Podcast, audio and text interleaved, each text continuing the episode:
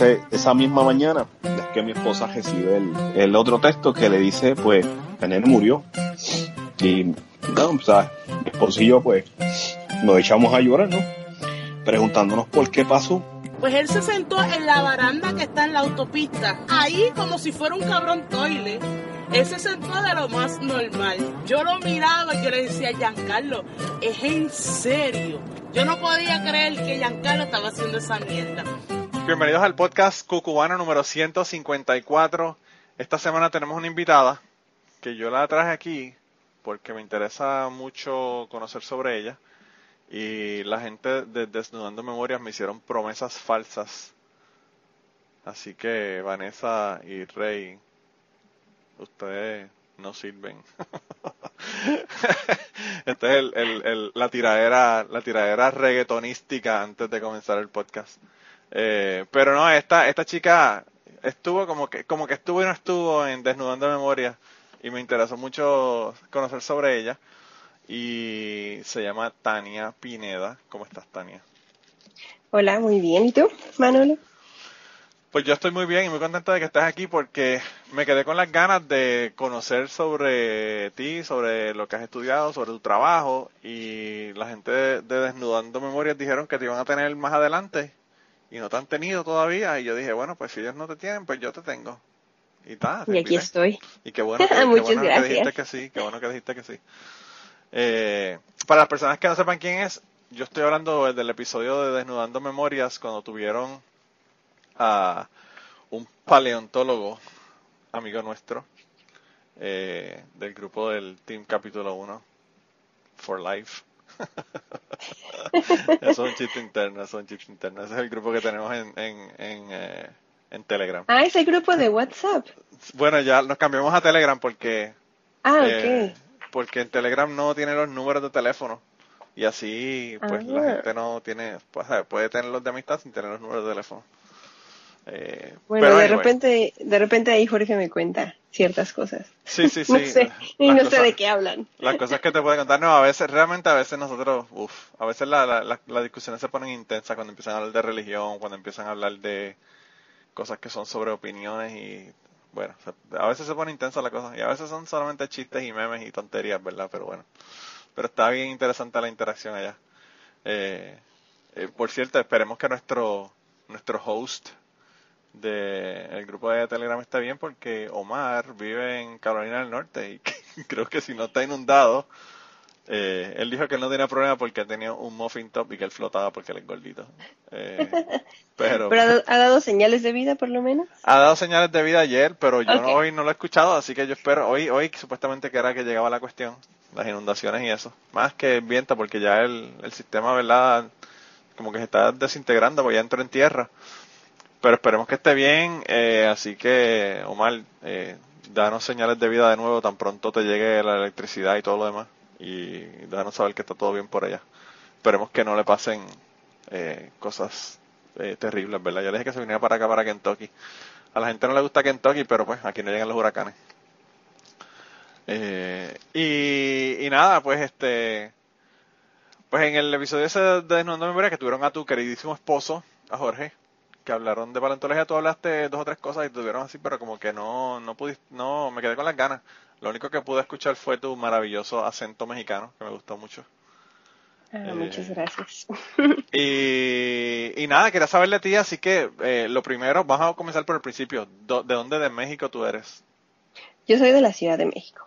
Ok, Ahí nací, ahí me crié hasta hace pocos años. wow, Así es que soy, supongo que chilanga.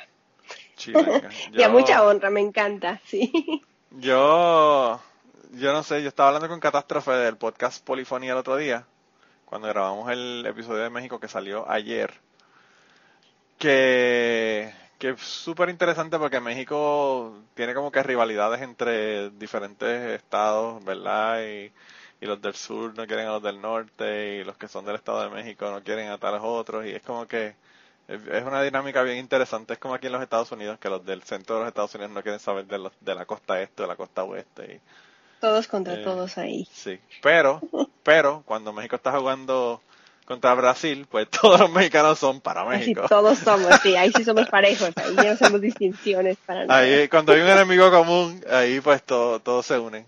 Igual que en Puerto Rico pasa. Eh, y entonces, bueno, de, de haber crecido en Ciudad de México debe ser una locura porque yo estuve en Ciudad de México en el año 2000 y ay, yo de verdad que todo ese montón de gente, ese tráfico, eso es como que una locura.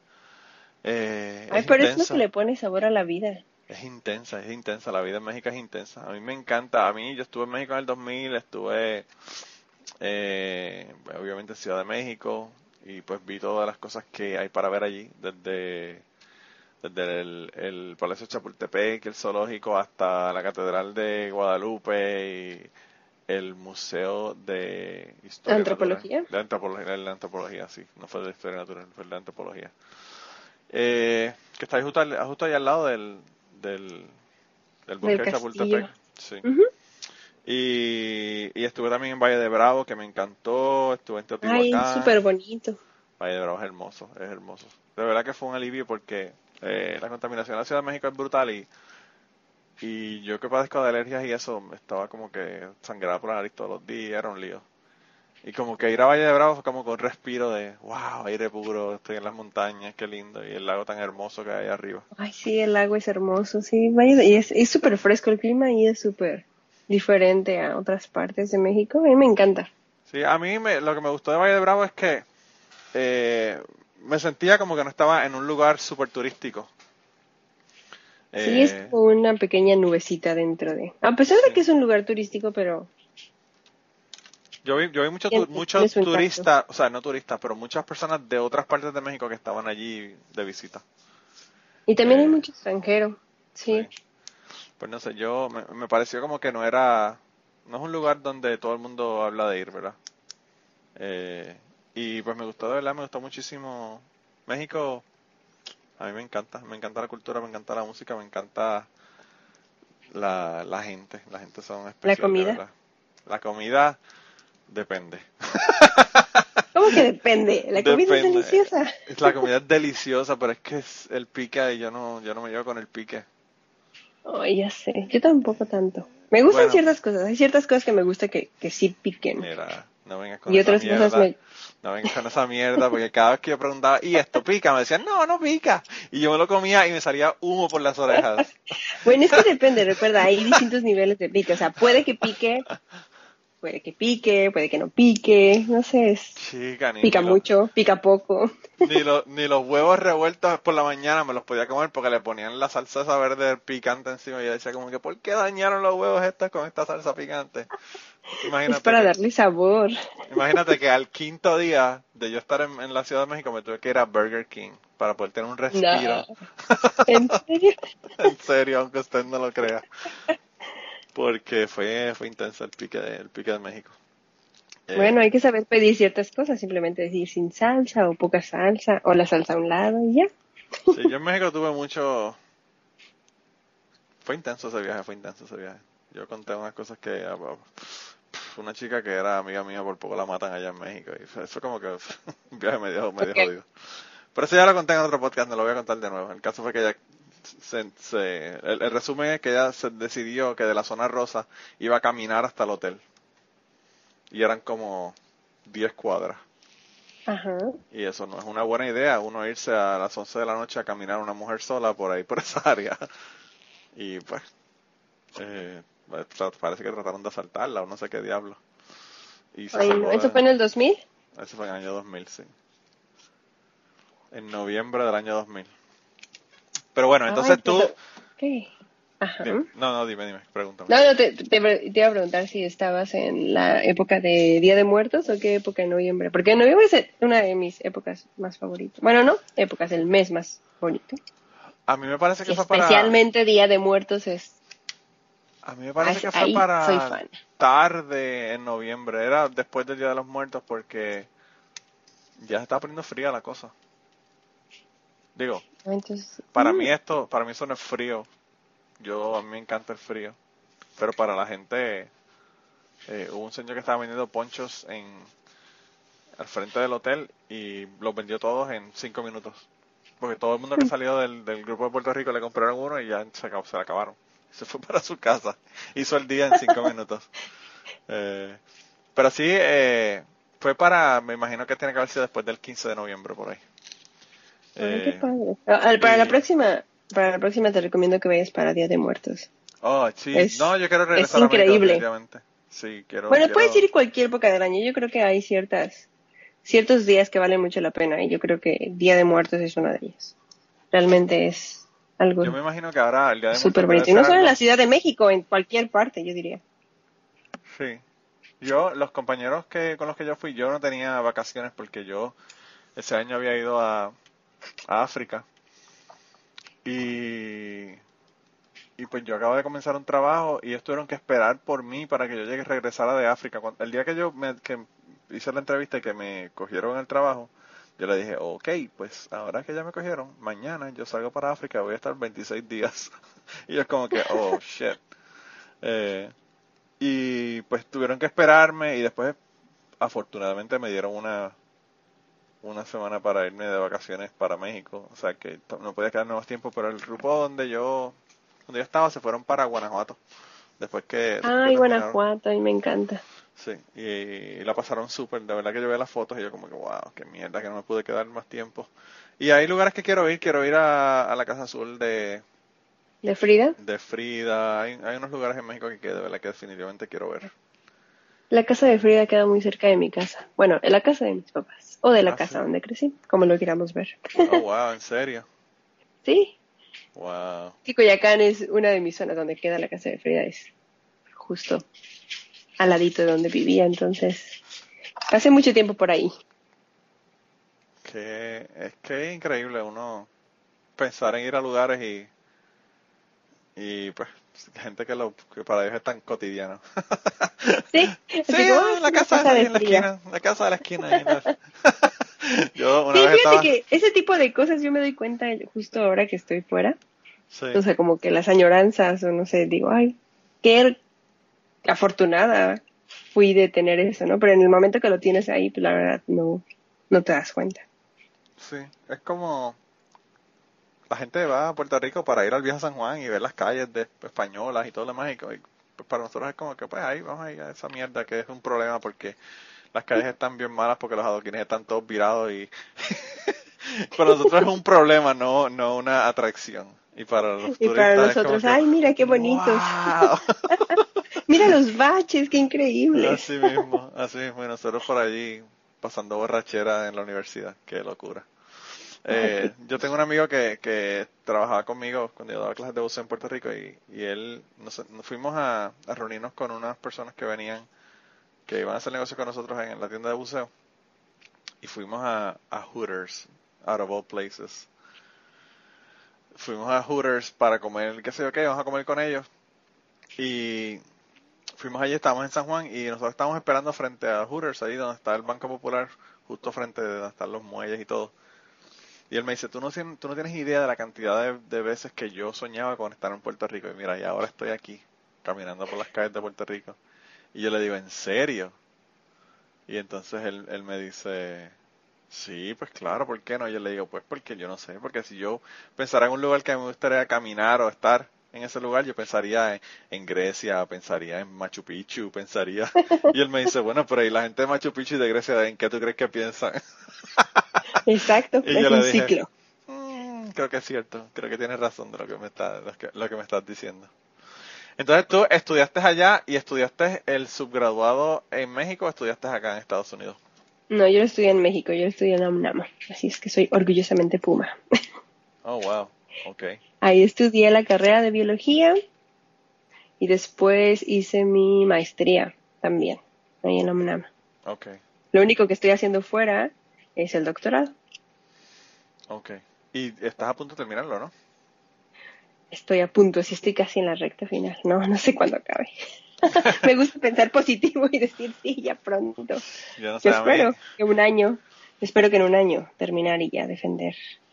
Cuando yo hice mi tesis, cuando estaba haciendo mi tesis, a mí me dijeron que cuando a mí me mandaran a cambiar mi tesis a como yo la tenía originalmente, quería decir que había terminado ya. Y sí, Eh, así que si te están diciendo de la tesis que los cambios que te están diciendo que le hagas son, dejan a la tesis como tú la tenías originalmente, quiere decir que ya estás terminando. Perfecto. Entonces me falta mucho. no sé, eso fue lo que me dijeron a mí, eso fue lo que me... y, y, y efectivamente eso fue lo que ocurrió. No sé si es que el director de tesis era, ese era su modo de operación o qué rayos era, pero tú sabes. Eh, Ay, y yo entonces, llegar a ese punto. mi, mi director de tesis realmente, yo no sé, porque a mí las preguntas que me hicieron realmente no tienen ni, cuando defendí, no tienen ni, ni, ni que ver con lo, el trabajo que yo hice. Fue una, una cosa bien loca realmente. Eso yo creo que es un rito de pasaje, como cualquier otro. Yo creo que es más un rito de pasaje que algo que tenga mucha sustancia. Sí, Eh, pero- Mira, y entonces, ¿en qué depende. Ujú. estudiaste biología ya? ¿Qué, ¿En qué estudiaste la maestría? La maestría también en biología marina.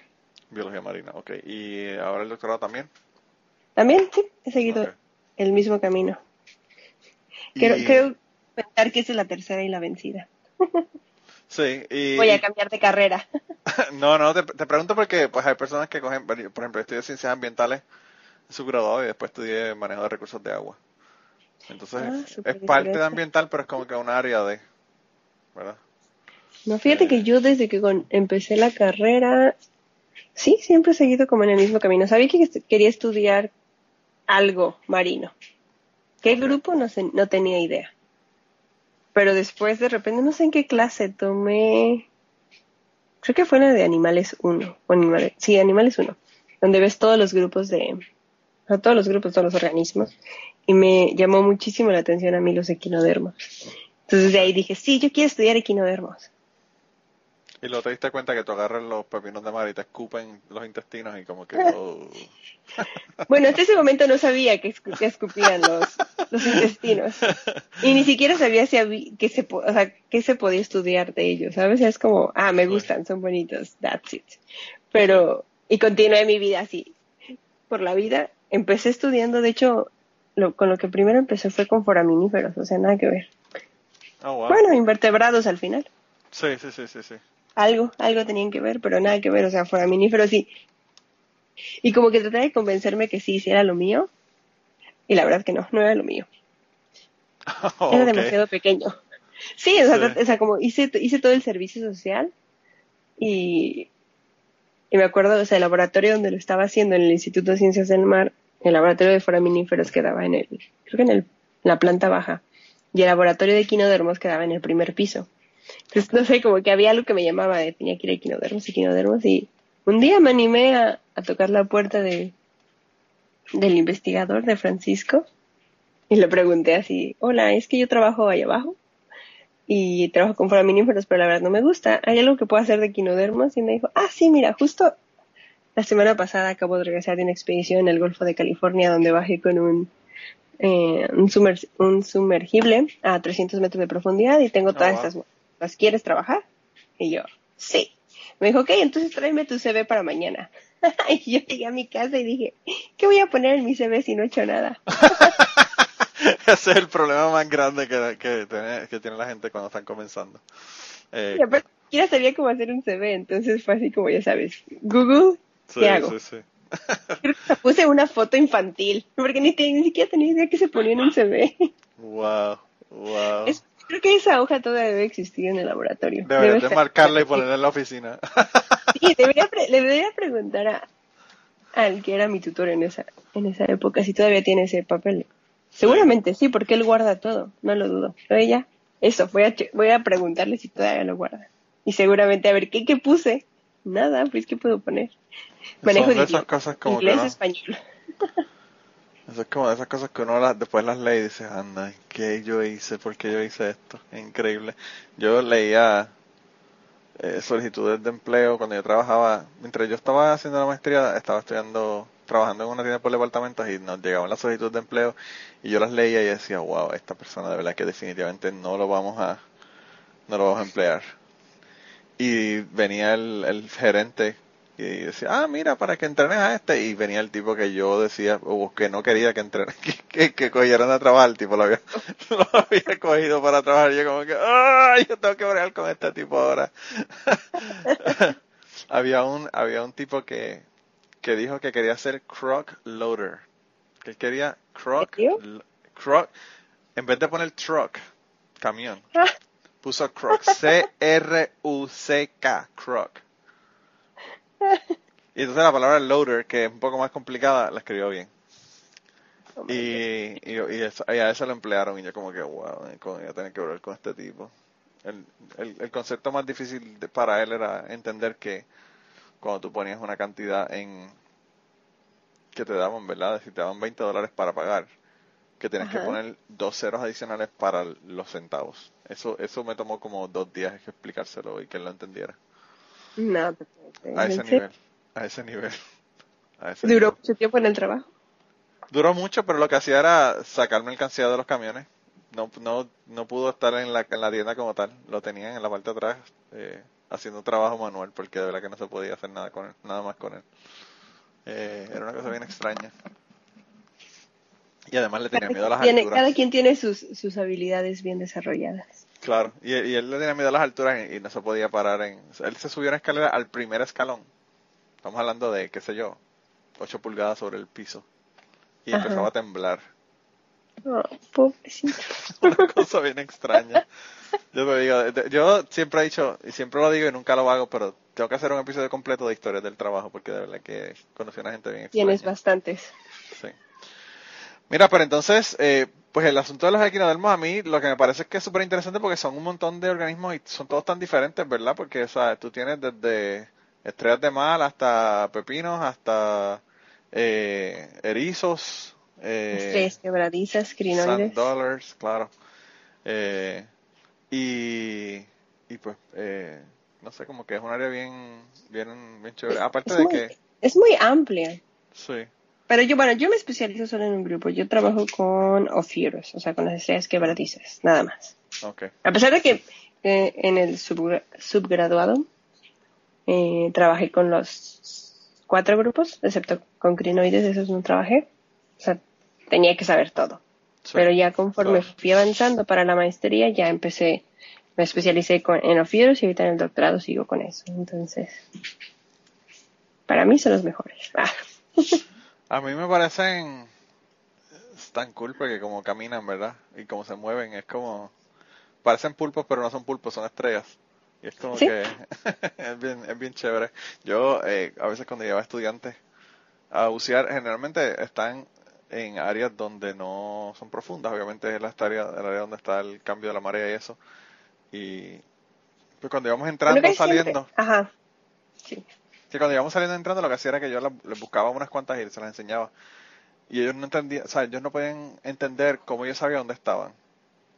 Y yo como que, pues, pues, ahí es donde viven. O sea, es como que... Eh, ellos no pensaban, qué sé yo, No verdad que- asociaban dónde se encontraban. Sí, como que, pues ellos me imagino que habrían ido a la playa mil veces y nunca habían visto una. Entonces a ellos les parecía tan increíble que yo levantara una piedra y pues ahí está. o sea, Ahí está. así de fácil. Sí, y justo, eh, y eso es justo lo que tienes que hacer, levantar piedras y Claro. bueno, Y, levantar las rocas y ahí van a estar. y eh, pues la gente como que, wow, era como que, como que yo era un, un, un, mago. Un mago las apareciste así como, mira, aquí te traigo algo, voy a levantar este ecosistema. ¡Boom! Yo a veces le decía a la gente, eh, cuando entremos, vamos a coger hacia la izquierda y síganme que les voy a enseñar un, que sé, un porcupine fish, ¿verdad? Los, los peces estos globos que se, que se inflan. Ajá. Y ellos no podían entender cómo yo sabía que había un, Que ahí, que ahí un pez.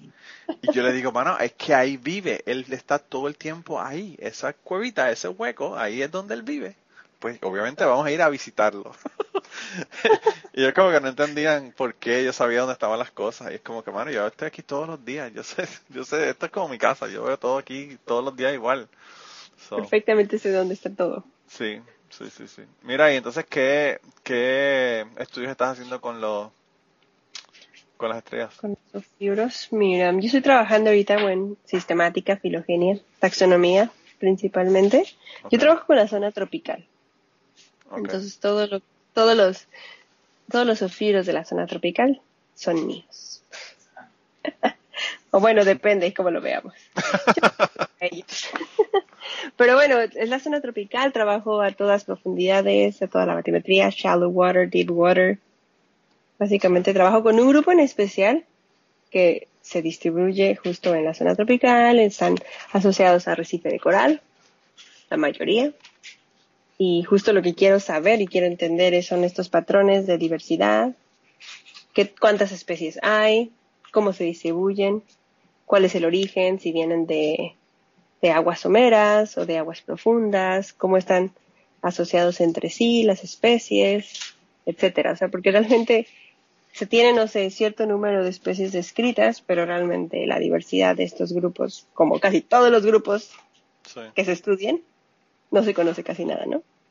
Sí. Y es justo lo que estoy notando, que, o sea, no sé, especies descritas en la literatura son ciento y algo, y ahorita casi de, casi tengo el doble de especies. O sea, una vez ya que uno hace como estos estudios de, ay, se me fue la palabra en español, integrativos. ¿La puedes decir en inglés? no sé cómo decirles. Bueno, y una vez que se hacen esos estudios eh, moleculares y taxonómicos, ya con el poder de la molecular, pues realmente uno puede saber muchísimas más cosas, ¿no? Y entender muchísimo más de estos patrones de, de diversificación y especiación y qué es lo que está pasando. Entonces ya cuando, o sea, básicamente lo que yo estoy tomando es un, o sea, un grupo, o sea, es un, my, un grupo modelo y entender como cosas a mayor escala y eso se puede extrapolar a cualquier otro tipo de invertebrado que tenga ese mismo tipo de diversificación o tenga esos mismos tipos de distribución, por así decirlo. Sí. Yo, eh, cuando yo, cuando yo, bueno, yo, yo, cuando estudié ciencias ambientales, yo tenía una clase que era de, de manejo de recursos marinos en la, en la Universidad de Puerto Rico que tenía que tomar. Y yo tomé esa clase pero antes de tomar esa clase yo estuve en las islas de Turcos y Caicos haciendo un curso de verano y, y una de las cosas que estaban estudiando era la distribución de, de los... Eh, bueno, eh, llevo tanto tiempo en Estados Unidos que se me están olvidando las palabras. De los erizos de espinas largas. Ajá. Me imagino que sabes que los erizos de espinas largas en el 83, me parece, hubo una mortalidad brutal de ellos, donde ah, murió el 95% de las especies, el 95% de la, de la de la población de esa especie. ¿Qué eran las diademas? Yo no me acuerdo cuál era la especie. Diadema antillarum, sí, diadema, antillarum. Y entonces, eh, pues luego se la especie pues eh, regresó, ¿verdad? Me parece que determinaron que era por un tipo de bacteria, ¿verdad? Pero que fue bien extraño porque... Virus, no sé, también le pasó eso según yo. Eso fue en el Golfo de México, ¿no? Bueno, en la parte del, Caribe. En la parte del Caribe, que, que lo interesante o lo, increíble del asunto fue que empezó, empezaron los científicos de todas las islas y de todos los países que tenían una costa hacia el, el Caribe a reportar la mortandad de, esos erizos y era como que en todos lados a la misma vez y nadie entendía qué era lo que estaba ocurriendo. Eh, y, no me acuerdo si fue un virus o una bacteria, pero sé que fue, que fue algo de ese tipo. Entonces, eh, el problema que hubo fue que al ellos morir, los eh, otras especies de erizos de espinas más cortas, que fueron varias especies, no fueron una solamente, se movieron a donde estaban eh, ah, ocuparon el, nicho, ecológico de ese día de Montellaron. Entonces, cuando el, problema que tiene el día de Montellaron es que se ha recuperado la población, pero nunca se ha recuperado a la, a la capacidad que estaba originalmente, porque el lugar donde están ahora mismo no es el lugar óptimo para su desarrollo. Entonces, pues, sí me ahorita que estás mencionando, bueno, esto me estoy acordando. Sí, pero porque según yo pasó lo mismo en el Atlántico, si sabes, con las estrellas de mar. No ah, tiene mucho. No, sabía. Dije Atlántico, ¿verdad? No, es cierto, en el Pacífico. En el Pacífico, en las costas, según yo, de California y hacia Upstate, según yo, hubo también, creo que ese, fue un virus y fue de una especie en especial. No me acuerdo. Yo sé que, yo no sé por qué alguien estaba, no me acuerdo, a mí me contó uno de mis profesores que en una ocasión estaban tratando como de controlar la población de las estrellas estos Cushion Sisters, que son las amarillas bien grandotas, bien gruesas. Y, y yo no sé a quién se le ocurrió que la forma de, controlar la población era matándolas, ¿verdad? Pero lo que hicieron fue que empezaron a cortarlas. Y se empezaron a, se empezaron a hacer por las madreporitas, sí, claro. Y pues entonces después tenían como cinco veces la, la población que tenían originalmente porque todo el mundo las cortó. Eh, eso se llama tratar de resolver las cosas sin saber de lo que están haciendo. Exacto, sí. Oye, fíjate que ahorita me, me puse a pensar que, que, es bien difícil explicar tu proyecto en, en español. Siempre lo, lo, lo explico en inglés. inglés. Sí. sí. Y como que me quedé ahí pensando así como de, ¿qué estoy haciendo? El mío, yo, fíjate, yo es, eh, cuando yo hice mi tesis, la hice de, de interacciones tróficas, interacciones de alimentarias, de eh, mayormente era de era de agua dulce, pero era mayormente en eh, insectos acuáticos. Y yo le explico a la gente y la gente, yo los veo que, que no entienden un carajo de lo que yo le estoy hablando. Porque empiezo a hablarle de isótopos de carbono y de nitrógeno y cómo la interacción y, es como que, uh, como dicen los gringos, los, perdiste en un segundo. sí, como dicen los gringos, the ice glaze over y ya tú sabes que ya tú ya no te están entendiendo un divino de lo que estás diciéndole.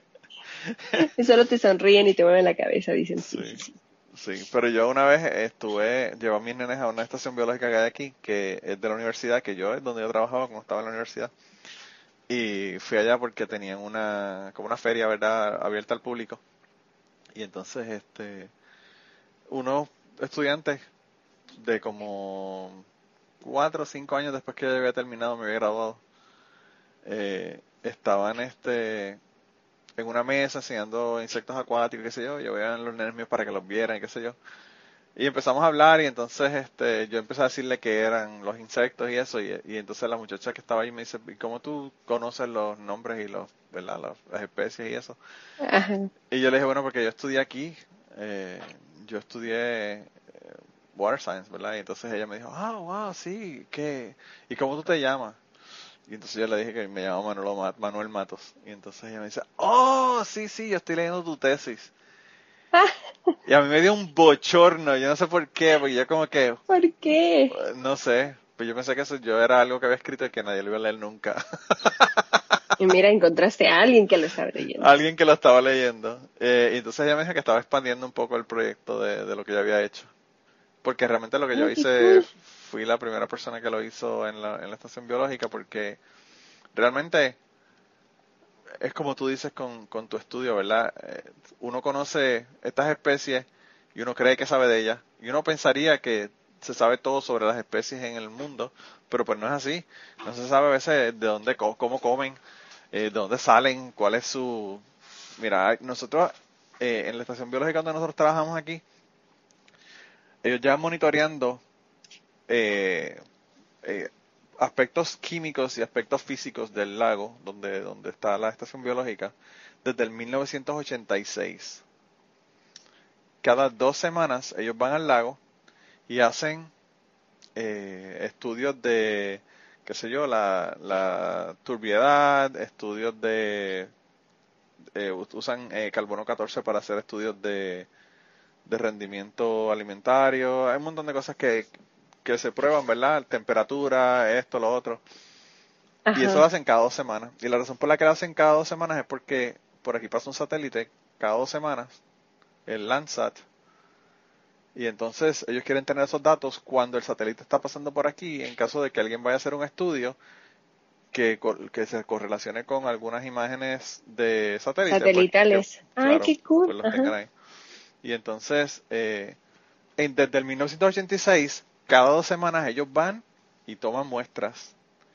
y desde el 1986 hasta ahora, ellos han encontrado un individuo de una especie de, eh, de camarón que solamente ellos han capturado un individuo desde el 1986 hasta hoy.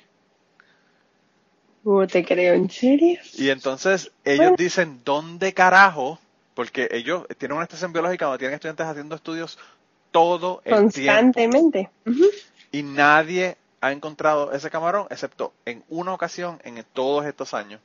Entonces ellos no sabían, y mi profesor, obviamente, esa era la tesis que yo quería que hiciera, que averiguara dónde estaban estos jodidos camarones. Y yo le dije, ah, yo creo que yo voy a hacer algo un poco más fácil que eso. Eh, pero anyway, el caso fue que eh, uno pensaría que un camarón que vive en un río, que todo el mundo pesca, y que se está investigando todo el tiempo porque es una estación biológica súper importante. Pero algo que encontrarías constantemente. Pues uno pensaría que esto se sabe de esa especie de camarón y nadie sabe. Entonces él dice, estos camarones son súper abundantes porque es la dieta principal del bass, ¿verdad? De un tipo de pescado. Ajá. Y él dice, nosotros vamos y pescamos un bass, tú lo abres, abres el estómago y tiene montones de esos camarones dentro, de la, dentro del estómago. Pero nosotros no sabemos dónde están. Y estos peces los están encontrando constantemente porque eso es la dieta principal de ellos. Entonces, pues el, profesor estaba como que indignado porque no encontraba, no sabía, ¿verdad?, qué, qué, qué, pasaba eh, con este camarón. Y entonces, pues es súper interesante porque uno pues aprende un montón de cosas y, y, ve un montón de cosas y a veces encuentra cosas que uno no se esperaba, ¿verdad? Eh, como encontrarse un camarón extraño que nunca ha visto, pero que en los peces aparecen todo el tiempo. Todo el tiempo. Eh, y entonces tú, tus estudios los haces en, estuviste en Florida recientemente, ¿no? Trabajando con la tesis. Sí, bueno, yo estoy, yo estoy haciendo así mi doctorado en la Universidad de Florida, ahí es donde empecé, hace cinco años. Ok. Entonces ahí es donde estuve, o estoy la mayor parte del tiempo, pero desde hace como un año y medio fue que me mudé para acá, para Los Ángeles. Ok. Para estar con Jorge. Wow. Y para tener, y para tener a, nuestra bebé, a Renata. Claro. A tu niña que, que ya tiene que tener, que tiene un año, ¿no? ¿Verdad? Un año cumplió el viernes, sí. Ok, ahora te voy a hacer una pregunta que no tiene nada que ver con academia. Eh, ¿Qué te ha parecido? ¿Muy rápido, muy corto?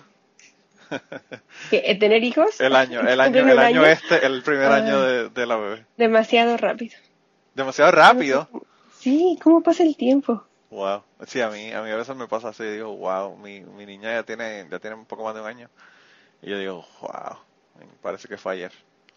Sí, pero yo eh, no sé, yo veo las fotos y digo, pero es que esto lo hicimos hace poquito, siento que todo lo hice hace poquito. Bueno, lo, hiciste hace, lo hiciste hace poquito, hace, menos de un año. Pues sí, pero para mí siento que fue ayer todo, fue así como, ay, eso fue muy poco. Sí. No, y a mí lo que me sorprende a los niños es lo mucho que cambian y tan rápido, ¿verdad? tan rápido. Ya camina, ahí empezó a caminar, o sea, el martes pasado. Sí. Yo, wow, ¿qué es esto? No estaba preparada mentalmente para ver a mi bebé caminar. Caminar y preparada mentalmente para estar corriendo detrás de ella y que, no se trepe en ningún lado y eso sí, eso va a ser interesante ahora. Sí, ya, ya cambió mi vida a partir de ese día. Ahora es que se pone interesante la cosa. Ya a mí se me había olvidado porque yo, mi, mi hijo mayor tiene nueve años y entonces eh, después no pudimos tener hasta hace, bueno, octubre 26 van a ser tres años que tuvimos el segundo. Y entonces ya mi hijo tenía seis años, ya se vestía, ya tú no tenías que estar detrás de él, se lavó la boca solo. Y, entonces para volver de nuevo a cambiar pañales es como que, ¡ay! ¿No, se te hizo muy pesado?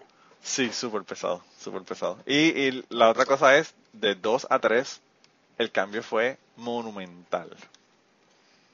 O sea, de tener un hijo o dos hijos, realmente el trabajo pues, es más o menos igual. Pero cuando ya tú tienes el tercero, ahí es que se pone la cosa intensa. Y yo no sé por qué, porque es solamente uno más, pero bueno.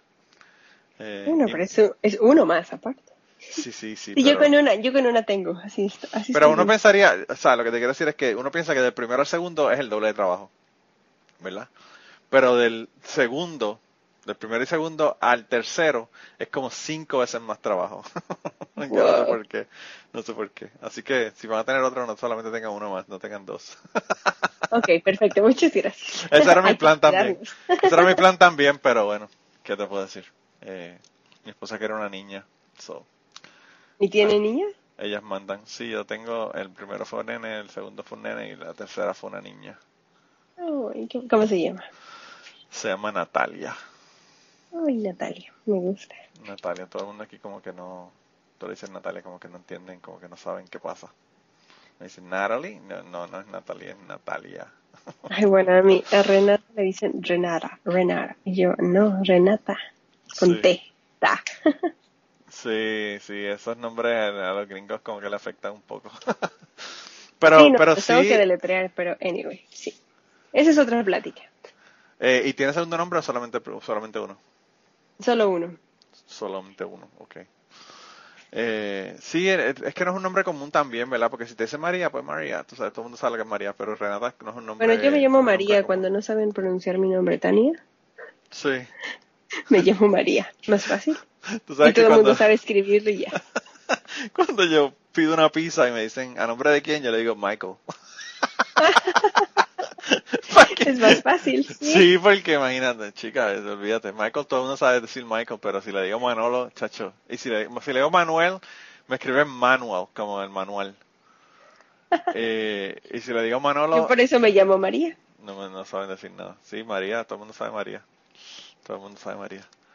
Eh, y entonces me imagino que lo que te iba a preguntar de tu trabajo es, tú vas entonces, estás en Florida, es donde estás haciendo tu doctorado, pero cuando vas al campo a hacer el trabajo de campo, ¿lo haces ahí en Florida o vas a alguna, algún lugar, a otro lugar en el Caribe? Bueno, he ido en el Caribe, no, no he recolectado. He colectado en Tailandia. Pero bueno, o sea, una- o sea, yo tengo como dos partes de mi research. Una parte sería como el trabajo del campo, que hice poco realmente, pero la, la segunda parte donde hice muchísimo fue hacer como visitas a distintos eh, museos que tienen colecciones científicas. Ok. O sea, ahí es donde viajé muchísimo. Y sigo viajando más bien. Bueno, ustedes dos viajan muchísimo. Yo, o sea, veo a, a Jorge y todo el montón de viajes que también hace y digo, wow, este hombre está por todo el mundo todo el tiempo. Acaba de, de regresar de Perú y ahora estaba en Florida y como que digo, wow, eh, intenso, intenso. Yo casi O sea- no, con mi trabajo ya no viajo, así que no, como que no, se va a hacer súper interesante. Me encantaría poder estar viajando todo el tiempo así. Es muy padre, pero también es muy cansado, ¿sabes? Uno piensa en estos viajes, pero realmente estás trabajando en el mismo lugar todos los días, o sea, no es como que estés de turista moviéndote constantemente. Ah, no, no, yo lo- sí, yo lo entiendo. No, y a veces hay personas, por ejemplo, yo tengo un amigo que, que viaja para el trabajo y viaja para los mismos cinco lugares todo el tiempo. Entonces es como que él me dice, estoy en Francia. Y yo, wow, Francia. Y me dice, sí, pero ya como que va. Ya él ha ido tanto que como, bueno, es como, como estar, vivir al lado de la casa de Frida. Exacto, para mí. Ah, sí, Frida, mi Sí, amiga. ah, Frida está ahí al lado, sí. Yo me acuerdo de las peleas que tenían ella y, y Diego. Y Diego. cuando se ven los platos rompiéndose de las peleas que tenía. Eh, pero wow, qué bien. Yo, yo fíjate, en el Pacífico yo no he ido nunca, no he estado en el Pacífico nunca. Yo estuve en el Mar Rojo y solamente por 14, 14, 12 días, 12 o 14 días, no me acuerdo. Y pues en el Caribe. Eh, Pues es que en el- Caribe he estado, bueno, en Puerto Rico, nada más. No he hecho, bueno, es que trabajo de campo esta vez no pude hacer mucho, porque muchos te digo, o sea, muchos de mis organismos ya han sido previamente colectados, entonces realmente iba a esas colecciones que tenían material. Es como por así decirlo, poder hacer molecular. Pero la, la, la salida al campo que hice grande fue la de Tailandia, que sí me fui, bueno, haciendo trabajo de campo fueron tres semanas Sí. y me fui por toda la costa, buceando en distintas este, localidades y etcétera. Wow, Eso fue, eso fue algo súper interesante, sí, porque aparte me fui sola. la primera vez que lo hacía Wow. sola y yo. Conseguí una beca, me lo dieron, contacté a la persona allá y dije, ok, me voy. Y agarré mis cosas y me fui. Wow, y me imagino que ahora, ahora todo, después de que uno tiene hijos, la planificación es súper, súper, la logística se pone un poco más complicada. Ay, sí, ahora justo que regresamos a, bueno, que regresamos a Florida fue así como, wow, tuve que pensar en mil cosas. Sí. Pero todavía está, o sea, el último viaje que hice fue a París, que estuve en el Museo de Historia Natural de París con, con Jorge. Ahí estaba embarazada. Y me fui así de siete meses y medio. Y estuvimos wow. allá por ahí un mes, entonces estuvo pesado. Estuvo pesado por la parte de estar embarazada. Yo creo. Sí, sí, porque uno te cansas más y todo lo demás, sí. Sí, todo era como mucho más logística, porque aparte las colecciones ahí tienen el búnker en una zona, entonces, y el, el búnker yo le digo. Es que la parte donde está el jardín, ay, ¿cómo se llama este jardín? Se me fue. Jardín de plantas. Abajo tienen todas las colecciones, que Oh, parece wow. básicamente un búnker. O Sí. supongo que era un búnker. Sí. Entonces ahí no podía estar porque estaba como cuatro pisos abajo, entonces tenía que cargar, bueno, o tenían que ayudarme a cargar todas las cosas para no, fue todo un relajo. Pero tuve la oportunidad, por ejemplo, de trabajar con el material que fue colectado por Cousteau, el Oh, wow. calipso. Eso estuvo súper cool. O sea, ahí solo la agarré porque me dijeron, ¿quieres identificar más cosas? Y yo, ah, sí, esto. esto no sé quién lo, cuándo la vuelva a tocar, así es que yo voy por esto. Claro, claro, es como si te dicen, pues mira, este finche lo tocó Darwin. Y tú como que, oh shit. sí, es que está súper padre. O sea, el Museo de Historia Natural de ahí en París, o sea, tiene colecciones de todas partes del mundo. O sea, básicamente han ido por todas, a todos lados y han colectado a, cosas del mar profundo, cosas súper someras. Entonces yo iba por cosas interesantes. O sea, yo sé que todo es interesante, pero cuando te ponen cosas así, yo digo, ok, vamos por lo que nadie ha visto. Sí, sí, sí, claro. Solo por verlo, o sea, básicamente solo por ver, por saber que hay, y sí, no, hay unas cosas que digo, wow, tiempo, me falta tiempo, necesito regresar. Sí, ese es el problema, realmente la limitación de tiempo es el, es el, el issue número uno. En, donde yo, en la estación biológica donde yo trabajaba, las colecciones eran un asco, porque nada estaba organizado, era, de repente era un lío, yo no sé. Yo, a mí, yo tuve una clase, había una clase que tenía que yo era básicamente un proyecto que pues el profesor me decía el proyecto y yo trabajaba en ese proyecto para todo el semestre. Y el proyecto que él me dio fue, yo tengo que hacer una presentación sobre sobre eh, Beatles, ¿verdad? Sobre escarabajos. Escarabajos. Y me dijo, tu trabajo va a ser hacerme una un key de identificación de escarabajos en un PowerPoint básicamente yo tenía que coger el libro y hacer el key.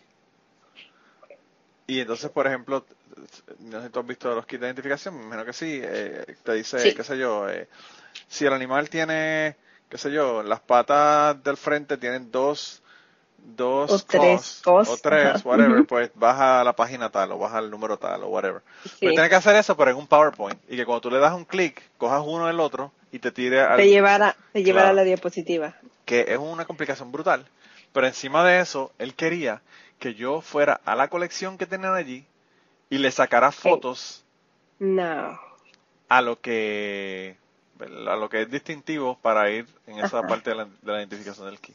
Y entonces nada está labeled. Es como que un montón de vials de un montón de animales, de organismos, ¿verdad? de, de de este escarabajos acuáticos. Y es como que pues están ahí. Lo primero que tienes que hacer es coger todos los vials, ver qué carajo tú tienes en ese vial. Identificar y empezar a hacer Identificarlo con el key y entonces ponerle el label y toda la cosa. Y después que tú tienes todos esos labels en ese key, que era un lío, porque era un gabinete, de estos gabinetes de metal, de que dos puertas que se llenos de vials con animales, con organismos. Y él me dice, aquí, pues los virus están ahí en la segunda, en la segunda tablilla. Y yo como que, me tomó todo el semestre, todo el semestre. Y quedó brutal. Y, y a mí lo más que me molesta de todo es que yo... ¿No la ocupan? Pongo mi cabeza en un picador. Ajá. Que este profesor dijo que lo había hecho él. no me dio el crédito cuando, hizo la presentación. Pero bueno, eso... Eso es parte sí, te creo. Eso, eso de las colecciones gigantes, igual eso me pasa cuando voy al Smithsonian, igual es, es una, una cantidad de material impresionante, o sea, y de cosas que tienen sin identificar, y es así como, ah, sí, este es el grupo, y así yo veo estantes y estantes llenos, y yo, ¿cuándo voy a acabar? Sí, sí, es demasiado. increíble. Pero a mí me encanta, o sea, yo, a mí me encanta hacer eso. Me encanta porque, uno, viajas como, para mí es viajar en el tiempo. Y cuando veo, y cuando veo los, los labels de las personas, no sé, de los que yo acostumbro a leer, así de 1840, Lyman, y yo, wow, el handwriting se me hace tan increíble, o sea, de verdad yo siento así como, wow, estoy de fiesta todos los días. Sí. Sí, es, increíble la, la cantidad monumental de trabajo acumulado de toda esa gente que han estado haciendo investigación desde, como tú dices, desde los 1800, 1700. Sí, no es increíble. ¿Y desde cuándo viene toda esa, esa, información que está ahí? O sea, apenas ahorita que estamos en 2018. Y yo sigo trabajando con material recolectado hace más de 100 años. Sí. La importancia de las colecciones científicas es, y de los museos de historia naturales. Claro.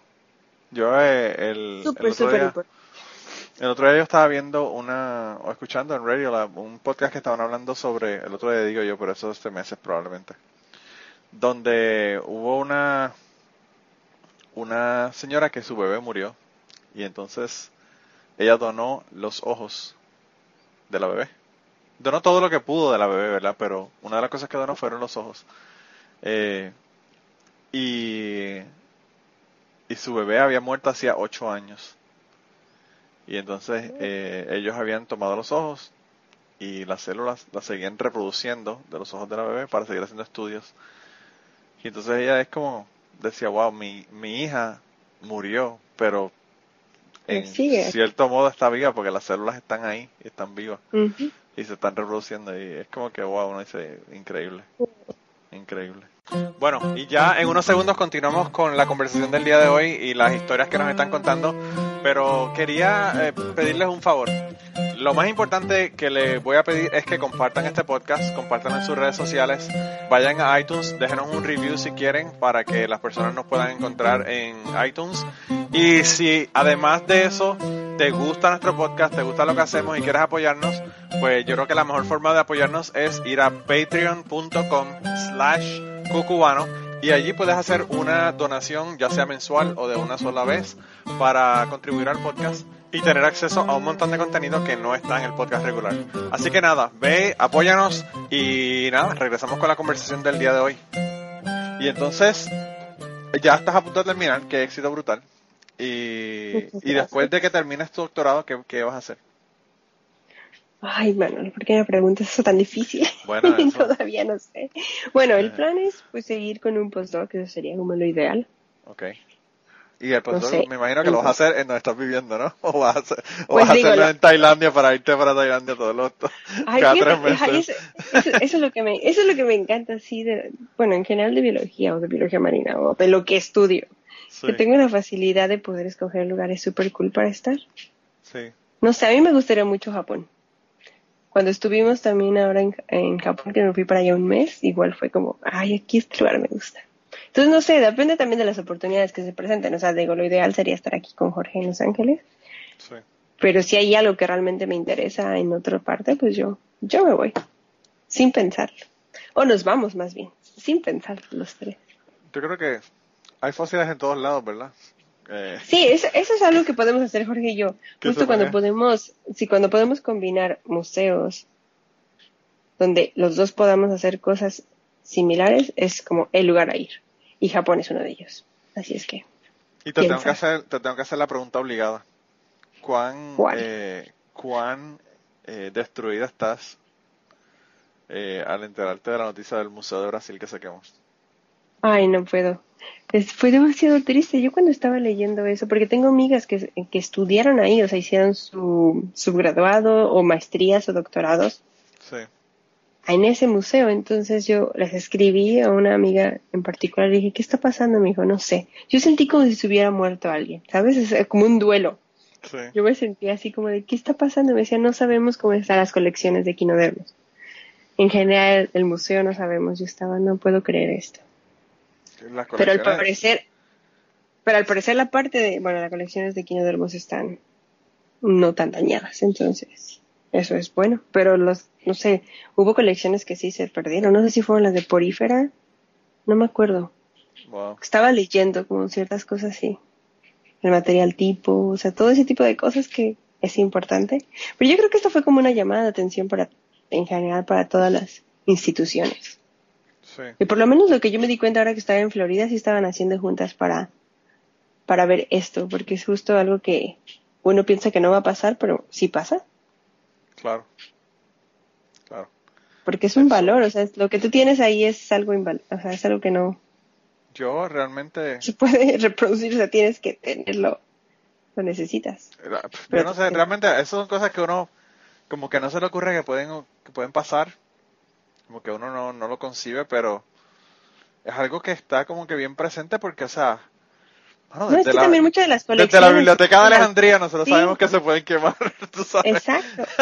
Y muchos de los, de los organismos, no sé, están eh, eh, en alcohol.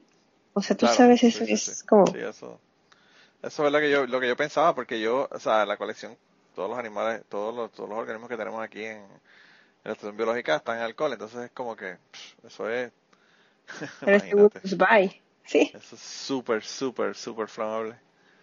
Eh, sí, debe, debe, haber sido, debe haber sido intenso. Y una vez que uno explota, empiezan a explotar todo, a quemarse. Eso es como que una bomba molotov eh, en, en el medio del museo.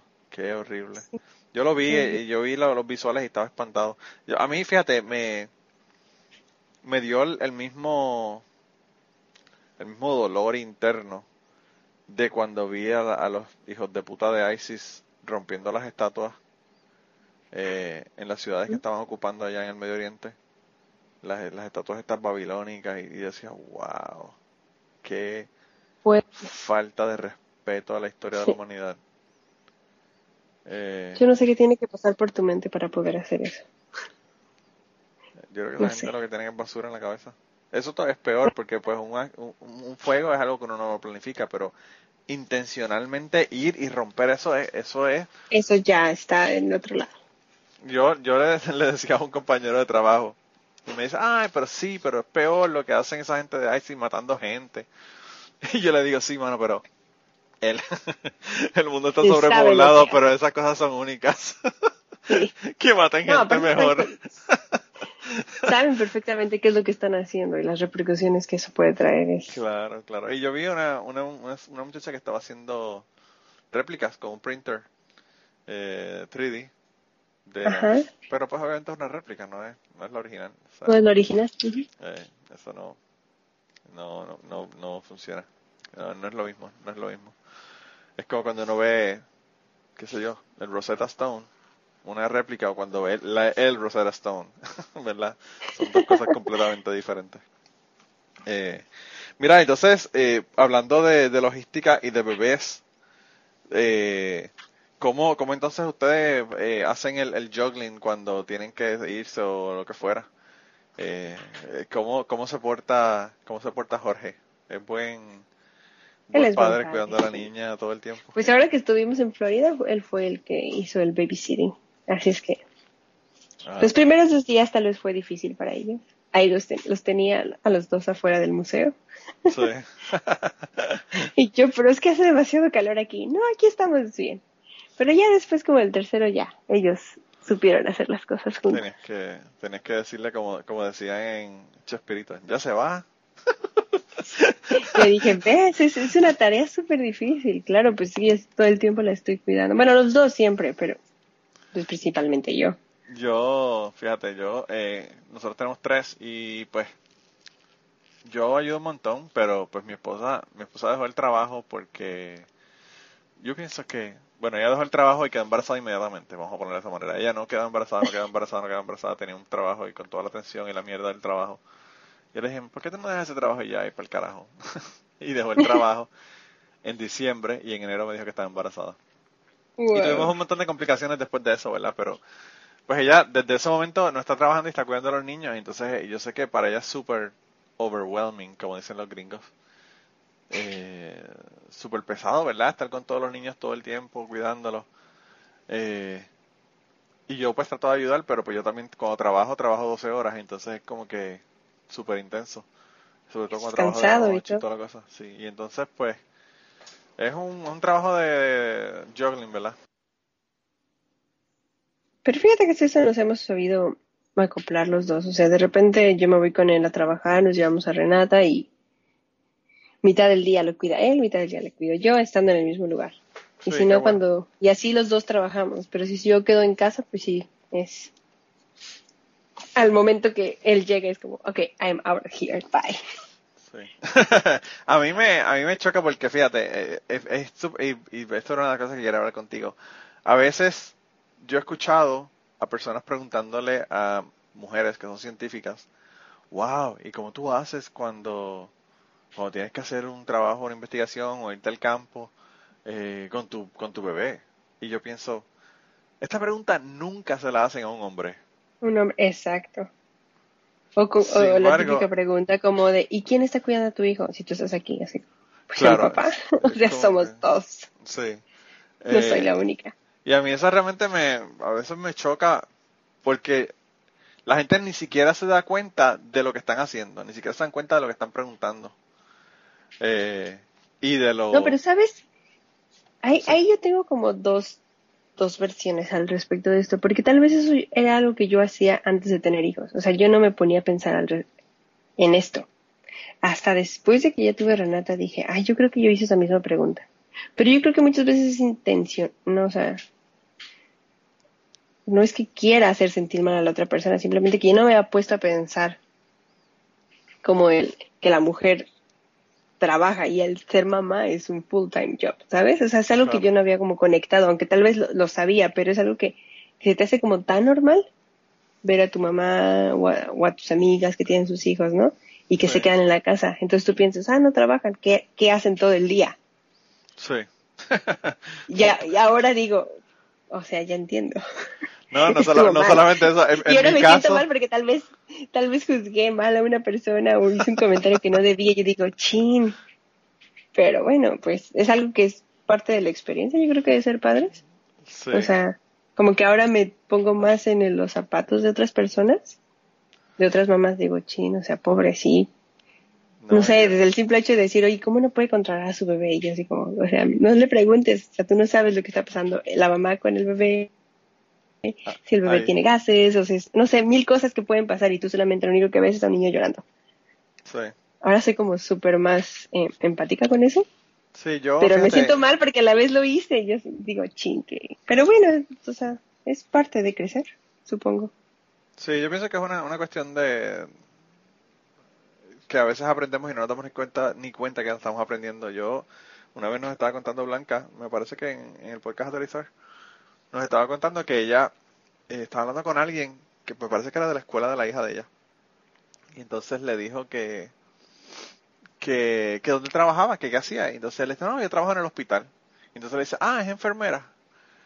Y la señora le dice, no, yo soy doctora. y ella como que, uh, y entonces Blanca, que es la, la feminista por excelencia en mis amistades, la, la, número uno. Si yo pienso en una feminista, pienso en Blanca.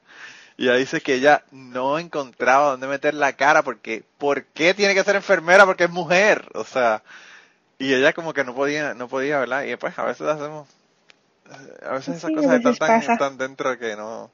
Y entonces a ti, la otra cosa que te quería preguntar, ya llevamos un montón de tiempo hablando, llevamos más de una hora. Eh, ¿En pero, serio? Sí, el tiempo se va súper rápido aquí. Eh, eso es uno de los, de los problemas del podcast, que el tiempo se va súper rápido. Eh, la otra cosa que te quería preguntar es, ¿tú te has sentido que te han tratado diferente o que ha sido diferente contigo alguien por, por el hecho de tu ser mujer? Por el hecho de ser mujer, mm, o sea, es que sí, no, se me han pasado un poquito de ciertas cosas, no sé, por ejemplo, una de mis compañeras del laboratorio, sí. cuando yo empezaba, no sé, el primer año creo, mi, mi, el que es mi advisor siempre me hacía como, ve con ella, ve con ella, ve con ella, ella te puede preguntar, porque pues sí, había muchas cosas que yo no sabía, ¿no? Y yo como, bueno, está bien. Entonces ahí voy. Y le pregunté, ni me acuerdo que le estaba preguntando y yo, oye, tal, este, ¿me puedes explicar cómo hacer ta, ta, ta, ta, ta? Ella entonces se voltea y me dice, sí, ven, I will show you how to be an independent woman. Y yo, ¡oh! no tienes idea, o sea, yo la quería madrear, o sea, yo como, ¿qué te pasa? O sea, obviamente no le dije nada porque, o sea, como que me, una, me tomó así de súper sorpresa, dos, apenas estaba como, pues sí, no creo que fue el primer año. Apenas si la conocía, o sea, sabes, como que me sentí así como de, o sea, y a partir de ahí, o sea, pregúntame si le volví a preguntar algo, o sea, en la vida.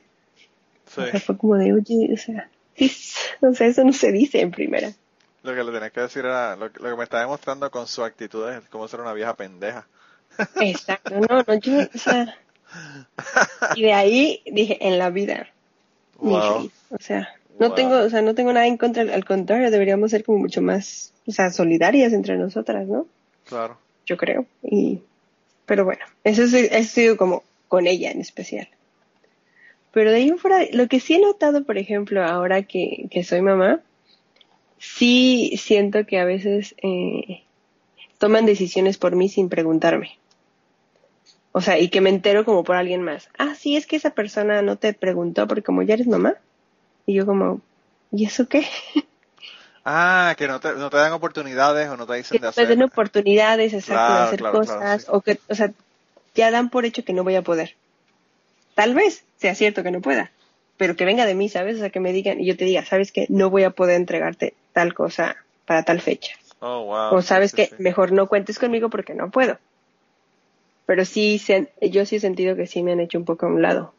O sea, de muchas cosas o proyectos que tenía ya no soy como tomada en cuenta porque ya soy mamá. Pero nadie me pregunta, ¿sabes? Es como de, oye, de verdad, ¿puedes, no puedes? Aunque tal vez mi respuesta vaya a ser no, sabes que ahorita no puedo porque estoy en esta fase de mi vida. Claro.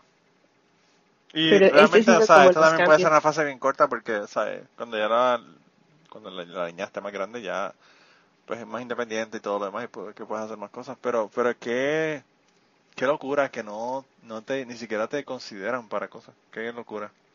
Sí, eso es algo, es algo interesante, es algo que yo no había notado hasta, pero lo peor del caso es que yo me vengo entrando como por otras personas como de, "Ah, ¿y por qué no me preguntaron? Al principio sí me sentía así como, ay, ya no soy considerada. sí. Pero después me dio rabia, después fue como de, no, es eso, espérate, eso no está bien. Wow. Qué mal. Es parte, yo creo que para mí, la parte de esa vulner- vulnerabilidad entre ser madre, que no sabes qué está pasando y, y que estás, por- bueno, por lo menos en mi parte, para mí, hablo por mí, no hablo por todas las mujeres, pero a mí como encontrar ese balance justo entre qué es lo que quiero, hacia dónde voy, quiero ser mamá, no quiero ser mamá, quiero ser una mujer exitosa, o sea, cómo, cómo encuentras este, este perfecto momento, a mí me tomó tiempo. O sea, puedo decir que apenas hace unos meses como que resurgí, básicamente, Sí. y empecé como, sí, venga, con todo, sí, saqué papers, vamos a publicar, o sea, volví a ser yo porque me di cuenta que sí, ser madre es increíble, pero a la vez sigo siendo yo. Sí, y Sí. a veces lo, lo inmediato no deja espacio para lo importante o lo de a largo plazo. Exacto. Y eso nadie me lo iba a decir hasta que yo encontrara ese momento donde yo dije, ok, estoy lista. Pero también, Gracias, como- gracias por preguntarme. Pero también, lista. también como te digo, eh, pues eso, eh, cada vez la niña va a ser más independiente, ya está caminando, o sea, ya ahorita se acaban los, los pañales, ahorita se acaba el tener que vestirla, ahorita pues las- los niños crecen y, y se ponen más independientes. Sí. Y llega un momento que no que quieren ni me- saber ni saber de ti, o sea, lo pasan en el cuarto metido encerrado y no quieren ni verte, Pero, pero, fíjate bueno. que yo no me arrepiento, o sea, de haber tomado la decisión que tomé de quedarme con Renata por todo este año de ser como la que la cuidas. Sí, O sea, no lo cambio por nada, absolutamente es así. Tal vez paré muchas de mis cosas, pero disfruté a mi hija y entonces eso es algo para mí como lo mejor. Sí, la aumenté tal vez un año más a mi doctorado. ¿Qué más da? O sea, al fin y al cabo no es. La carrera tal vez la, la presión era yo la que la tenía. sí. Sabes, como sí, tengo que acabar, tengo que hacer esto, chalala, la, la, la, la, y, y al final me di cuenta que sí, lo voy a hacer, que me va a tomar más tiempo, pero que a la vez puedo disfrutar a mi hija y, y estar con ella y llevarla a su clase de música y a su clase de natación y para mí eso es como, wow, es increíble y, y que tuve la oportunidad de vivir eso con ella. Yo sé que todo depende de cada persona, en lo que estoy viviendo y eso, ¿no? Y hay personas que pueden, otras que no, pero para mí eso ha sido como, Y no te perdiste de los primeros pasos, no te perdiste que empezó a comer comida sólida. Sí, el mismo día que el día que caminó estábamos juntos. Entonces, no, ok, él me contó, yo le conté. Los dos lo vivimos. Entonces, yo creo que todas esas cosas al final para mí valen y eso es lo que como que me ha hecho aún más querer como continuar con mi carrera y decir, ok, puedo llevar a mi hija de la mano para estar aquí conmigo. Sí, voy tarde, estoy súper atrasada con todo lo que tengo que enseñar, pero bueno, disfruté el día de hoy y sentarme con ella, etcétera. Entonces, pero es algo Y, ta- y también yo que- pienso que es un ejemplo para ella. O sea, Sí. es, un- es una niña y es un ejemplo de que mamá trabajó e hizo, me cuidó y me crió y, y yo también lo puedo hacer. O sea, eh, Es- el día que nació Renata, ese día salí publicado en uno de mis papers. Todavía yo, así antes de ir al hospital, y ya contestando correos de, aquí está todo lo que tengo, te contesto en tres días más porque me falta identificar tantas cosas. Wow, wow, increíble. O sea, que pariste dos cosas el mismo día, la nena y el paper. el paper salió. Y yo, wow. Sí, a mí me parece que fue ayer porque yo pues hablé con, con, eh, con Jorge, Estaba- estábamos hablando y él me dijo cuando la bebé nació y todo, y yo como, wow. Eh, y como, como te decía al principio, parece que fue ayer, de verdad. Eh, qué, qué increíble. De verdad que eh, me alegra haber hablado contigo y haber escuchado el trabajo que estás haciendo. Yo Tengo si- muchas historias que contarte. Después podemos hablar con más calma si quieres. Ah, no, pero cuéntame. Cuéntame una y nos vamos. Vamos a hacer eso. Y después Una vienes y me cuentas más historias. Híjole, es que hay demasiadas. Déjame pensar algo, algo chistoso que me haya pasado. En ciencia. O sea, es que no, fíjate, hasta eso he sido como, no he tenido como muchos problemas de, tanto de discriminación. Bueno, sí, el, el ser eh, latina y habla, es el idioma, por ejemplo, de español, inglés, que de repente, pues, obviamente no es mi primer idioma. Sí. ¿no? Y cuando me tocaba enseñar con los estudiantes, o sea, hacer el face-to-face teaching, Sí. o sea, hacía de repente como que me quedaba así parada y les decía como de, ay, no me acuerdo de la palabra. Y yo, bueno, se las voy a describir. y ellos se me quedaban viendo así como de, what the fuck is wrong with you? Sí. Y yo, pues lo siento, o sea, no me acuerdo, o sea, al fin y al cabo, pues lo que importa es que aprendan, ¿no? Sin sea Claro. o no sé la palabra. Yo Y sí, la, la primera vez se me acercaban y me decían muchas gracias por, por el esfuerzo y eso, eso me hizo sentir como súper aliviada. Decía, bueno, está bien, lo voy a hacer mejor, yo lo sé. Nunca he dado clases, eh, o sea, tal vez sí di cursos o eso, pero nunca di un curso en inglés y tampoco estaba como al frente de un grupo, ¿no? De esa, de esa manera. También yo pienso que hay un montón de términos que son bien específicos, eh, de biología, por ejemplo, que, Sí, que uno los aprende en un idioma y entonces como que no sabe el, el La decirlo traducción. en inglés y no- a veces no sabe cómo pronunciar eso en inglés. Entonces lo dice de una manera parecida a español y ellos no entienden qué es lo que tú estás diciendo. Porque se dice de otra manera y te como que te pierdes. Yo, en una ocasión estaba dando una clase de, de un laboratorio de biología y tenía Alpha Rock, que es una emisora de Puerto Rico, que ya no está, ¿verdad? Ajá. Pero lo tenía, lo estaba escuchando por, por, por su aplicación de, de radio, internet, en mi laptop. Y obviamente, pues, la- los disc jockeys estaban hablando en español y todo lo demás, y las canciones y este y lo otro. Entonces, nada, cuando llegué, cuando empezó a llegar el, el- cuando empezó a llegar los estudiantes, pues apagué la- el, el streaming y cerré la laptop y todo lo demás.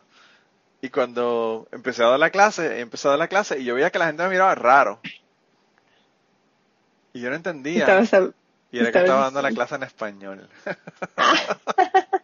y todo el mundo estaba mirando como que, what the fuck. Y es que como estaba en modo de español porque estaba escu- escuchando radio en español, pues como que seguí en español y, y y la gente me miraban como que, oh shit. O sea, es como que era una cara de espanto lo que tenían.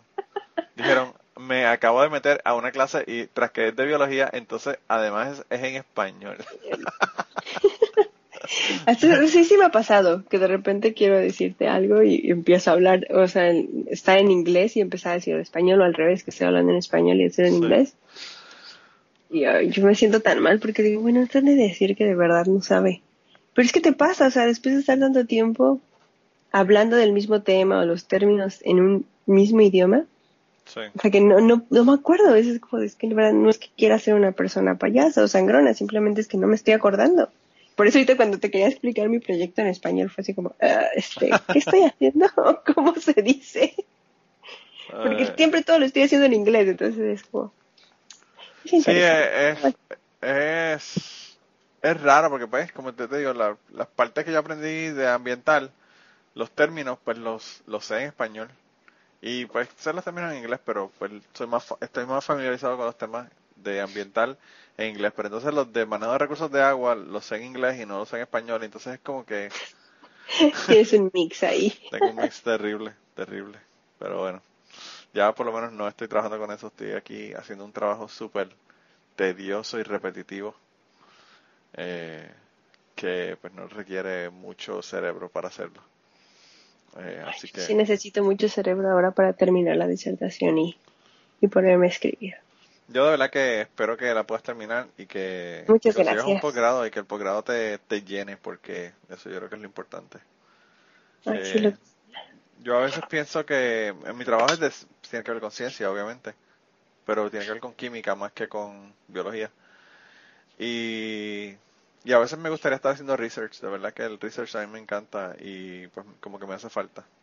Eh, Ay, a mí me encanta el research, la verdad que para mí, o sea, pues por eso digo que cada persona sabe hacer bien, es lo único que sé hacer bien. sí, O sea, me encanta ponerme a leer y investigar y hacer las cosas. O sea, y para lo que sea soy igual. O sea, si me pongo a leer cosas de bebés y empiezo. Anoto, leo artículos y así como, ah, mira, esta persona dijo tanto, o sea, tengo como el súper metido cómo hacer las cosas. Sí. Y lo hago de la misma manera y empiezo, sí, mira, es que yo leí en tal persona de este estudio dice que, y oh my god, no puedo creer que hasta para mi hija estoy leyendo cosas así. Lo que ocurre es que la leche materna, entre paréntesis, Exacto, sí. entre paréntesis, Sí, Cáceres, 2002. Sí, casi, casi yo, sí. Y lo peor es que se lo cuando platico con mis amigas que también son mamás, es como, sí, es que yo el otro día leí en tal artículo y yo, ay, Tania, ya cállate. A no mí, digas eso. a mí me, me, me molesta porque a veces te ven como que eres un pedante porque estás haciendo eso y no es eso, es que pues lo leíste y estás diciéndolo, o sea, Pues Eh. sí, yo prefiero tener evidencia científica al fin y al cabo. bueno, yo creo que eso es una cosa muy importante. Aquí yo vivo en el medio de del país y en el medio del océano republicano y facts Ay, good don't luck. matter. Facts don't matter. Los hechos no importan realmente. Pero bueno, No. pero mira, de todos ojalá, modos, ojalá eh, más personas hagan research, eso, ese es el punto, que hagan research, que las cosas se pueden llegar a hacer, se pueden cumplir muchas cosas. O sea, y b- básicamente lo que tienes que hacer, yo siempre he querido, es el ser dedicado. El- las oportunidades no te van a llegar a tu casa, o sea, tú tienes que buscarlas. O sea, yo he aplicado a un millón de becas y he sido rechazada un millón de veces. Por eso como que no me ha detenido para seguir adelante, ¿no? El, Yo iba, Siempre a hacer, estoy yo iba a hacer buscando. el doctorado. Lo que pasa es que eh, solicité a cuatro universidades, ninguna me cogió y me ofrecieron este trabajo y me quedé trabajando. Pero yo quería hacer el doctorado. Yo quería continuar el trabajo que estaba haciendo. Eh, y una de las que solicité fue Florida, en Gainesville. ¿En serio? Sí. Es bien bonito ahí. Sí, yo estoy ahí en Gainesville porque la persona con la que estoy haciendo con se llama advisor, Gustav Sí. Paulin, él es como el mero mero de los invertebrados marinos en general. Entonces, con, o sea, si él hubiera estado en Kentucky, yo hubiera ido a Kentucky, ¿me entiendes? O sea, para mí es como seguir con la persona y realmente él me ha abierto así como el mundo y me abrió como unas oportunidades súper, súper grandes. Entonces, algo que yo no voy a... Tengo si que te dar da- si te das la vuelta por Kentucky en algún momento por donde yo vivo, te llevo a la estación biológica y te enseño el, el single El individual del, del, del camarón que encontraron en la... A ver, si una vez te das una vuelta por Gainesville o en Los Ángeles, yo te puedo enseñar lo que estudio. Más, no es fácil. Sí, yo, yo, mi, mi esposa me dijo, son hermosas. mi esposa me dijo, el, el- hace como un mes o mes y medio me dijo, ¿por qué tú a principio de año, el año que viene, para Spring Break o algo así, no te vas a California para que Peyton vaya y, y vea los fósiles de tu amigo eh, Ay, allá en el museo? Porque mi hijo, yo no sé por qué, hace, lleva dos años o tres diciendo que quiere ser paleontólogo. Wow, pues que conozco a Jorge entonces. Y Bueno, a mí me es pareció tan extraño que de todas las cosas que él, ha- que él ha estudiado me diga paleontología. Pero pues parece que le, le llama mucho la atención, le- de verdad que le, le interesa mucho. Y pues pienso que sería un viaje brutal el ir a ver fósiles. Eso creo que le encantaría. Así que sí, sí, me doy la vuelta por allá, definitivamente que los voy a avisar. Y para que me lleguen a comer en lugares buenos. Eh, me den recomendaciones Oye, de comida. bueno, que- lo único aquí en Los Ángeles es que yo no, bueno, no hemos encontrado un buen lugar de comida puertorriqueña. O sea, tal vez hay, hay- ah, bueno, sí, hay los domingos hay un lugar que se llama Rican Food, algo así. Sí, vi una foto de que estaban comiendo de carne frita y no me trajiste carne frita para el podcast de hoy. Sí, ya sé, Jorge pidió mofongo y yo pedí unos Oh, tostones. God, Qué rico. Pero aquí en la casa se comen tostones con guacamole, eso tengo que decir. Ah, sí, wow. O sea, que no le echan mayo ketchup como en Puerto Rico. Bueno, Jorge se hace su propio mayo ketchup, yo hago guacamole y punto. Así se come tostón con guacamole. nunca he es la entendido el fusión mayo que ketchup. tenemos. Yo nunca entendí el mayo ketchup, definitivamente. Yo, Yo tampoco, no, no soy fan. no, yo tampoco. Yo, yo me como los tostones. Lo que pasa es que los tostones, como yo los hago, yo no hago los tostones y después le pongo sal como hace la gente. Yo cojo los ¿Tú tostones. qué haces? Ah, te voy a dar la receta de los tostones. Esto es una receta secreta, por eso la estoy diciendo en el podcast. Eh, tú coges los plátanos, ¿verdad? Tú sabes que los cortas, los, los fríes, Los- Y y los pones los en agua con sal, ¿no? eh, sí, y luego los aplastas. Después Ajá. que los fríes, los aplastas y los vuelves a freír. Yo lo que hago es que cojo y pongo una capa de adobo en, el, en la tostonera y pongo el, el plátano arriba y cuando lo aplasto, el, el adobo se incrusta dentro del plátano Ah, y cuando lo pones a freír, ah, sabe rico. queda. No tienes que ponerle sal, ya la tienes. Ya tiene la sazón ahí adentro. Le voy a decir a Jorge que hagamos eso. Bueno, yo te voy a dar mi guacamole. Pero- Puedes hacer la fusión entonces también. Pues, ¿cuál, cuál es la cuál es la receta tuya de guacamole? Dámela. Mi guacamole es muy simple. Simplemente, bueno, sacas tus aguacates, que estén bien maduros, los aplastas. Pero tienen que ser aguacates Oye. mexicanos. Sí, claro, mexicano, porque ya si lo intentas con otro tipo de aguacate no sale. Sí, los aguacates de Puerto Rico los mexicanos los odian. Sí, no, a mí cuando Jorge me dio ese aguacate, ese verde gigante, y yo, ¿qué es esto? ¿Qué Esto es sabe esto? dulce y agua. ¡Qué ofensivo! Sí, no, porque aparte yo, bueno, yo soy fan del aguacate, o sea, mi vida sin aguacate, o sea, no, no sé qué haría. Y cuando me dio eso, yo sí, ¿y esto qué es? esto Pues, no es aguacate. Sí, yo sé, yo sé. Pero tiene que ser aguacate mexicano, por favor. No, Cali- no de California, tiene que ser de mexicano. Sí. Bueno, pica, ce- pica cebolla. Y pones limón, el limón, el, el verde. Que para ustedes que es lima, según yo. Eh, para nosotros es el limón. Para los gringos es lima, pero para nosotros le decimos Ah, ok. limón a ese. Ok, el limón verde. Entonces aquí el, el secreto es, ya que aplastaste tu aguacate, Sí. tienes que encontrar el balance perfecto de sal primero, antes de ponerle el limón. Entonces mezclas la cebolla, le pones sal y lo vas probando hasta que ya para tú para que tú digas que está buen de sal te tiene que gustar a ti y después ya le eches poco a poco le vas echando el limón. Entonces esto es al gusto, es- eso es lo único que yo le pongo al guacamole. Cebolla, que- sal y limón. Oh, wow. Pero el balance es justo ese, ese punto entre el limón y la sal. Ese es el secreto. Así es como lo comemos en mi casa. Yo sé que el guacamole, cada, cada familia tiene su propia receta y todos los guacamoles son deliciosos. Yo. es como quiero- ustedes el mofongo, o sea, cada persona hace el mofongo de cierta manera. Claro, o sea, no hay como receta mamá- mala del mofongo. Mi mamá le Así ponía. como no hay receta mala del guacamole. Mi mamá le, le. Al mofongo mi mamá le ponía chicharrón adentro. Ah, qué rico. Ah, sí, Jorge también una vez me hizo ponerle chicharrón. Ah, tan rico. Y yo no entendí, yo, pero ¿qué es esto? sí. Y mucho ajo. Por eso a, a mí yo no soy fan del mofongo. Puedo comer pedacitos pequeños, pero para mí es como tiene un sabor muy fuerte. El mofongo yo me lo como. A mí me gusta más con caldo de pollo. de Con caldo de, de pescado. Ah, Que el mofongo relleno. Mm, ese no lo he probado. Haz caldo de pescado. Como, como quieras hacerlo. Y poner el mofongo dentro. y Te lo comes. Ah, qué rico. Anyway. Eh, lo- pero de comida de Puerto Rico, yo no voy a ir a California a buscar comida de Puerto Rico, por favor. Yo voy a ir a, Ah, te hago la comida, la, la, comida de Puerto Rico si quieres. Eh, yo lo que voy a comer allá en restaurantes buenos, comida buena mexicana, porque aquí la comida mexicana en el centro de los Estados Unidos es una mierda. Acá hay buenos lugares, sí. Yo el otro día fuimos a unos tacos que quedan aquí cerca de la casa y la verdad que están. Esos son tacos, un food truck, tienen el super trompo de pastor. Oh, wow, sí. O sea, es auténtico. Sí. Sí, acuerdo. podemos Ah. llevar ese lugar. Sí. Bueno, pues nada, eso. Estamos ya planificando viajes en el, en el podcast. De verdad que gracias por haber estado aquí Sí. el día de hoy. Me la pasé brutal. Eh, Muchas Manolo. Me, me llenó mi, mi envase biológico que hacía tiempo que no hablaba con gente de biología. y Otro día hablar de otras cosas si quieres. sí, sí, podemos hablar de historia, de otro tipo de historia. Pero, pero sí me interesaba lo que, lo que hacías porque pues fue como que dieron como que un hint en el podcast este con, con Desnudando Memorias y no habían hablado, así que eh, ya Desnudando Memorias, olvídense, ya no tienen ni que llamarla. Ya yo hablé con Bueno, ella. espero que, espero que haya resuelto tus dudas y si no creo. Ahora, ahora te van a llamar porque ya los puse on the spot, ¿verdad? Así que espera la llamada de ellos porque te van a invitar para allá para Desnudando Memorias. Lo que pasa es que a ellos les gusta grabar en vivo y yo pues se me va a hacer muy difícil en vivo, así que lo grabo por Skype. Eh, Muchas- pero pues, Está bien, Manolo. Pues muchas gracias por invitarme y no pues sé. de verdad que sí la pasé brutal y nada, cuídense un montón y nada, ya Gracias. Te seguirá enseñando las locuras que compartimos en el grupo allá.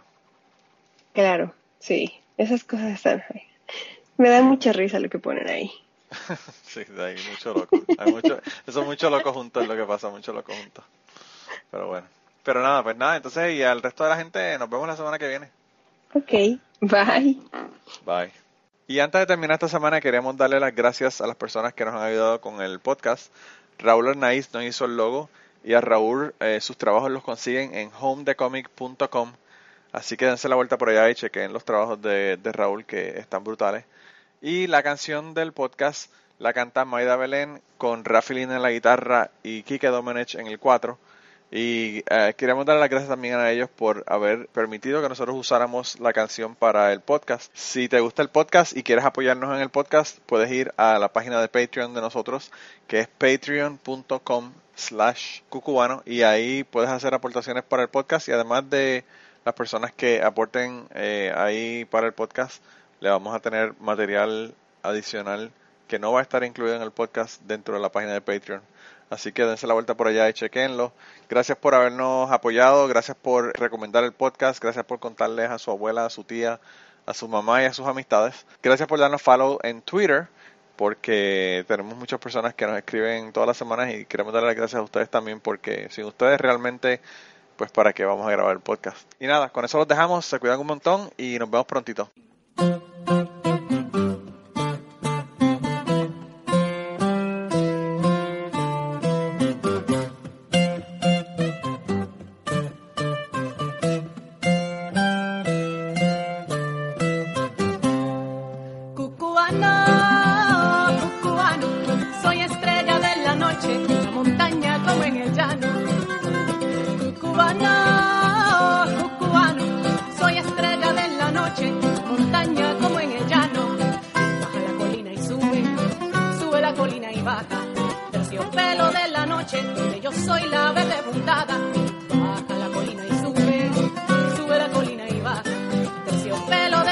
Noche, yo soy la verde puntada.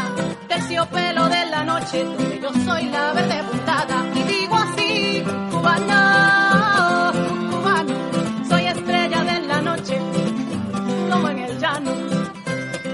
Cubano,